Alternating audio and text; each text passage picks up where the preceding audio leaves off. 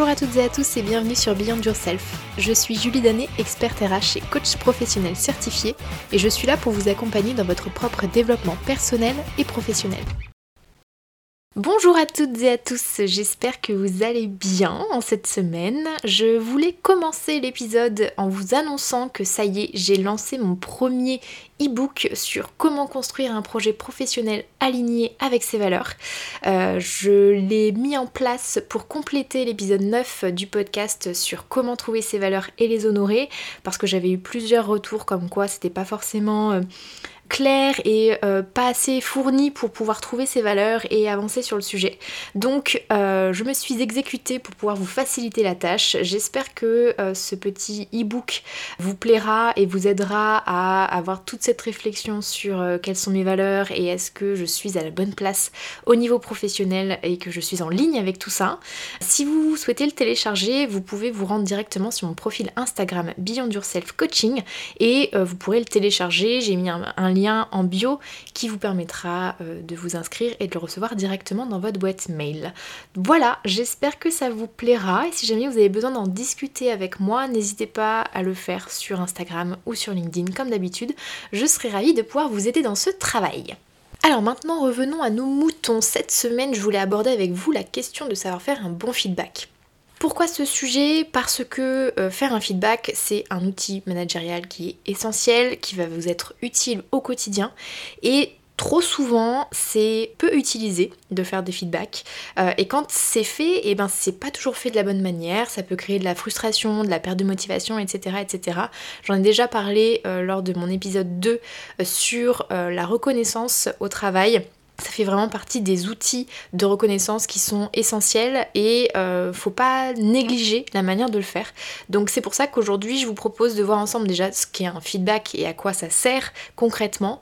Euh, je vous donne aussi des clés pour faire un feedback qui est constructif et euh, je termine par vous parler de quel contexte il faut utiliser pour donner ces feedbacks et être dans un environnement qui fait que ce que vous allez dire à votre collaborateur va être bien perçu. Alors commençons par le commencement, qu'est-ce que c'est un feedback et à quoi ça sert? Vous savez tous que euh, l'objectif du manager, ça va être de faire progresser ses équipes et de les aider à développer leurs compétences. Faire du feedback, donner du feedback, ça va vraiment être un moment privilégié pour vous permettre d'atteindre cet objectif, mais bien entendu, il faut que ce soit fait correctement et de manière constructive. Donc dans cet épisode, je vais aborder la question du feedback vraiment sous la vision managériale. Ceci dit, euh, même si vous n'êtes pas manager, ce sera forcément utile pour vous parce que donner du feedback, ça s'applique à la fois dans le monde professionnel mais aussi dans le monde personnel. Donc toutes les clés que je vais vous donner, je vais surtout m'appuyer sur des exemples managériaux, mais vous pouvez très bien euh, le euh, transposer à d'autres situations, qu'elles soient personnelles ou professionnelles. Le feedback, c'est pas que descendant, ça peut être aussi transverse, ça peut être aussi montant. Si vous voulez euh, donner un feedback à votre manager, faites-le parce que ça va dans les deux sens tout simplement. Les objectifs de chacun, c'est de continuer à se développer et à monter en compétences.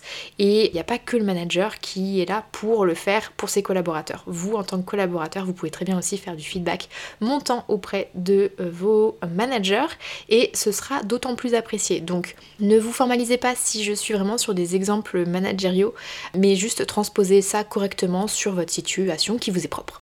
Donc, si on essaie de mettre une définition sur le feedback, donner du feedback, c'est donner au moment présent de l'information sur une situation passée en vue d'influencer le futur. En résumé, le manager va donner son avis sur une situation donnée, permettant à son collaborateur d'avancer et d'évoluer vers le futur.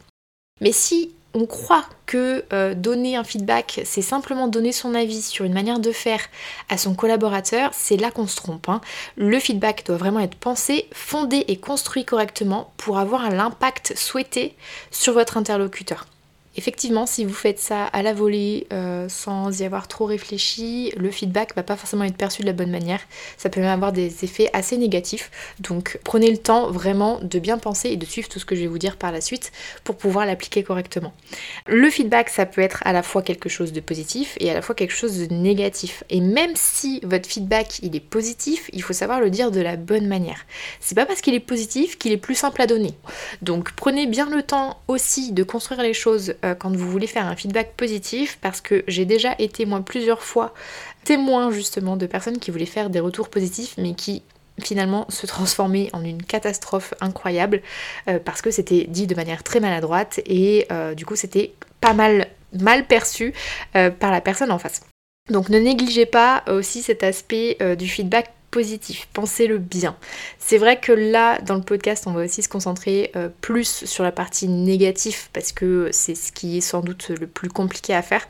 Mais euh, dans les étapes de préparation, on est totalement sur la même chose. Donc euh, ne soyez pas perdus et s'il vous plaît, pensez absolument à construire aussi vos feedbacks positifs parce que c'est pas parce que c'est positif que ce sera forcément perçu de la bonne manière si vous l'exprimez mal. Alors, si on rentre dans le vif du sujet, comment faire un feedback constructif? Moi, je vous propose quatre grandes étapes pour pouvoir le faire. Dans un premier temps, basez-vous vraiment sur des faits et non pas sur la personne en elle-même. Soyez précis dans ce que vous allez relater. Si votre feedback est positif, votre collaborateur quand vous allez donner des détails, il verra que c'est pas des paroles en l'air, que ça a vraiment été apprécié dans sa globalité et que vous avez eu le sens du détail pour apprécier tout ça. Et si au contraire c'est un feedback qui est plutôt négatif, cela permettra aussi à la personne de voir comment mieux se projeter sur des axes d'amélioration et faire ça de manière précise. Expliquez en quoi votre retour est constructif, donnez vos ressentis, exprimez vos besoins et aussi vos attentes. Si vous donnez un feedback à quelqu'un, c'est que vous allez avoir des attentes par derrière. Donc il n'est pas juste fait de constater les choses qui vous ont plu, qui vous ont pas plu, il est là aussi, il est là aussi pour vous permettre d'exprimer vraiment quels sont vos besoins et quelles sont vos attentes auprès de votre collaborateur. Donc surtout soyez précis, abordez vraiment la situation sur sa globalité pour que ce soit vraiment le mieux perçu possible de la part euh, de votre collaborateur en face. Et une fois que vous avez exposé la situation à votre collaborateur, ça c'est la deuxième étape, vous allez lui demander son ressenti et lui sa propre vision de ce que vous êtes en train de lui dire. Pourquoi? Parce que vous, votre feedback, il va se baser sur quelque chose que vous, vous allez interpréter, vous, de votre point de vue. Mais comme on dit, la carte n'est pas le territoire, et euh, si votre feedback se base uniquement sur votre vision unique, ce ne sera pas constructif. Donc vous devez aussi prendre en compte ce que perçoit votre interlocuteur pour pouvoir agir ensuite ensemble le mieux possible. Et c'est là que la troisième étape arrive, puisque une fois que vous avez donné votre feedback et votre ressenti, que vous avez récupéré le ressenti aussi du collaborateur en face, l'objectif c'est que vous puissiez construire ensemble un plan d'action pour la suite et que vous soyez vous aussi impliqué en tant que manager que votre collaborateur.